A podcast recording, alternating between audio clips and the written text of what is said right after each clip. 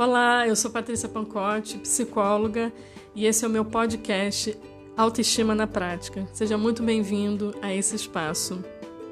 E hoje eu estou aqui para compartilhar um pouquinho com você como desenvolver a sua autoestima. Então é muito importante o que eu vou falar esse espaço para que você pegue, anote e pratique. Porque é muito importante que você dê ênfase a essa área da sua vida, que eu tenho certeza que isso vai somar muito na sua qualidade de vida. Então eu quero falar sobre o primeiro ponto, tá? Que é sobre faça as pazes com a sua própria história. Muitas pessoas estão brigadas com a sua própria história. Muitas pessoas eu ouço na clínica que elas detestam a sua própria história. E o que passou, passou. As pessoas às vezes elas querem alterar o passado. Oh, preste atenção, você não vai alterar o passado. O passado a gente não mexe. O que eu quero mostrar nesse ponto aqui, que é o primeiro passo, é que você precisa se simpatizar com a sua história. Você precisa amar a sua história, porque é a sua história que te trouxe até aqui. E é muito importante que a gente comece a olhar para a nossa própria história, até para aqueles episódios ruins ou negativos que você pode classificar, de que aquilo também foi uma contribuição para você chegar até aqui. Então eu quero que você mude muito a tua perspectiva sobre a sua própria história e que você comece a olhar de uma maneira diferente, de repente trazendo um novo significado, né? ressignificando a sua própria história é a sua história. A gente não tem como pegar uma borracha e apagar a nossa história e deixar só as coisas boas. Seria maravilhoso. Mas a vida não é assim. Então a gente precisa sim, até as coisas negativas, né, que a gente passou, os eventos traumáticos, que muitas das pessoas já passaram na vida, talvez você tenha passado, é muito importante a gente olhar ressignificando isso, dando um outro significado, dando um outro peso, dando uma outra perspectiva.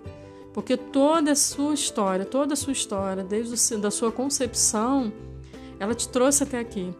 E tudo, até os eventos ruins, eles te geraram muitas coisas boas. Talvez você não tenha olhos para ver isso, mas é importante você começar a ver que a maturidade é uma das coisas que ela vem construída de coisas, de, de situações, de momentos da vida que às vezes esses momentos foram ruins, mas que te construíram, que trouxeram crescimento, aprendizado, que te trouxeram é, maturidade, sabedoria, te deixou mais forte, te fez olhar mais para dentro de você. Então você precisa fazer as pazes com a sua própria história. O outro passo, que é o segundo, é para que você cultive bons pensamentos sobre você. E é muito importante porque muita, muitas pessoas se detonam na própria mente sobre elas mesmas. Eu não sei se você tem esse mau hábito. E o que você fala? Acho que é bom, é bom a gente prestar atenção que para as nossas amigas, para os nossos amigos, a gente sempre fala coisas boas quando eles estão tristes, a gente percebe que eles precisam de uma palavra de ânimo. A gente sempre tenta colocar o nosso amigo para cima, não é verdade? Mas será que você faz isso com você? Será que você se coloca para cima ou você se coloca para baixo? Que tipo de pensamento você tem cultivado na sua cabeça sobre você? Vou dar alguns exemplos. Eu sou burra. É, eu, não, eu mereço mesmo isso aqui, passar por isso. Eu sou uma idiota. E por aí vai. Então, assim, cultive bons pensamentos sobre você.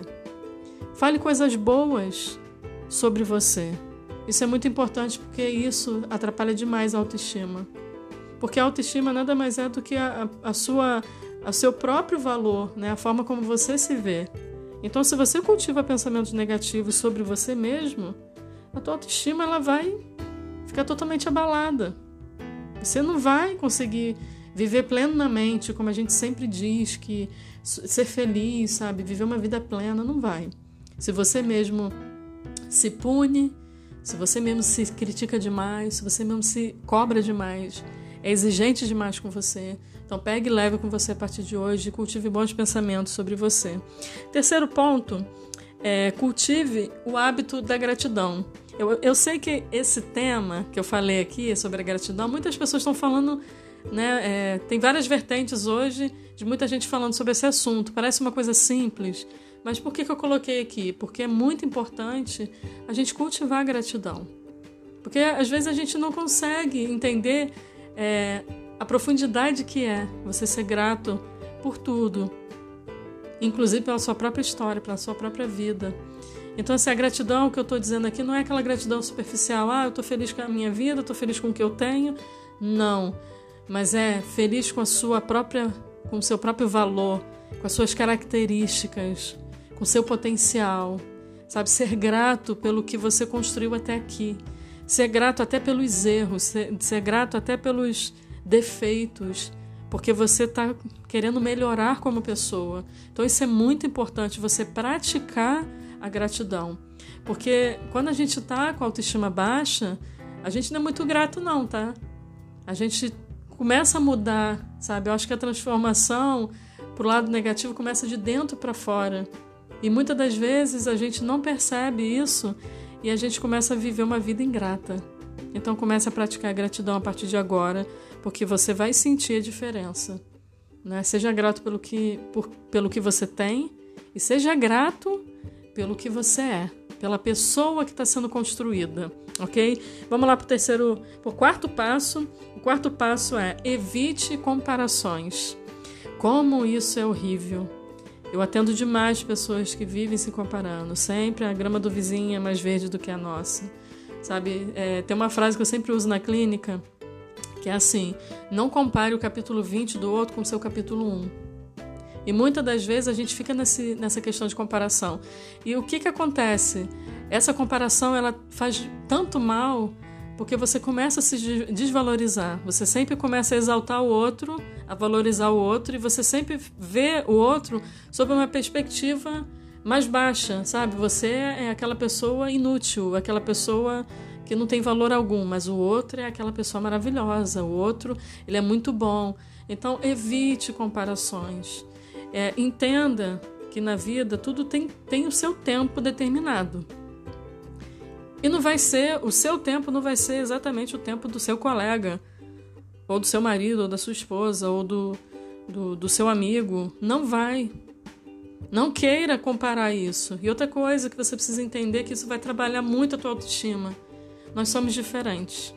Não tem ninguém igual a você. A sua história é única. Então comece a olhar para isso e evitar esse tipo de comparação. A comparação que você tem feito até hoje, com certeza, tem destruído a sua autoestima. A comparação que você tem feito tem acabado com os seus valores. Você não consegue mais se ver como uma pessoa talentosa porque você só consegue olhar para o outro. Ei, tira os olhos dos outros. Olhe para você. Pare de se comparar. Pare com esse vício da comparação. Chega disso a partir de agora. O quinto ponto é se trate com amor. Ah, Patrícia, nossa, eu nunca ouvi isso. Eu trato todo mundo com amor. Muitas pessoas, elas tratam muitas pessoas, né, que estão ao nosso redor com amor, mas ele se esquece dele. Talvez você se esqueça, tenha se esquecido de você mesmo, de se tratar com amor. Gente, se tratar com amor é muito importante porque isso fala muito sobre a gente dizer alguns nãos dizer alguns sims, estabelecer alguns limites até, até onde você consegue ir, até onde você não consegue, sabe? É, eu sempre ouço assim: até o nosso tempo de descanso é um ato de amor conosco mesmo, de eu me permitir descansar, de eu me permitir é, recarregar minhas baterias. Eu faço isso como psicóloga, porque esse é amor próprio. E às vezes a gente tem tanto, tanto, tantos atos de amor com quem está perto da gente, só que a gente não tem os mesmos atos de amor conosco. Então a gente precisa inverter a ordem. Ué, Patrícia, mas você está me ensinando a ser egoísta? Não. Eu estou te ensinando a ter amor próprio. Então se trate com amor a partir de agora. Pare de se punir. Pare de se maltratar. Chega. Chega disso. Ame-se. O sexto e último ponto é Busque atividades que você se sinta útil. Não estou dizendo que você é inútil, mas a gente precisa fazer coisas para trabalhar o clima que deixa a gente orgulhoso ou orgulhosa.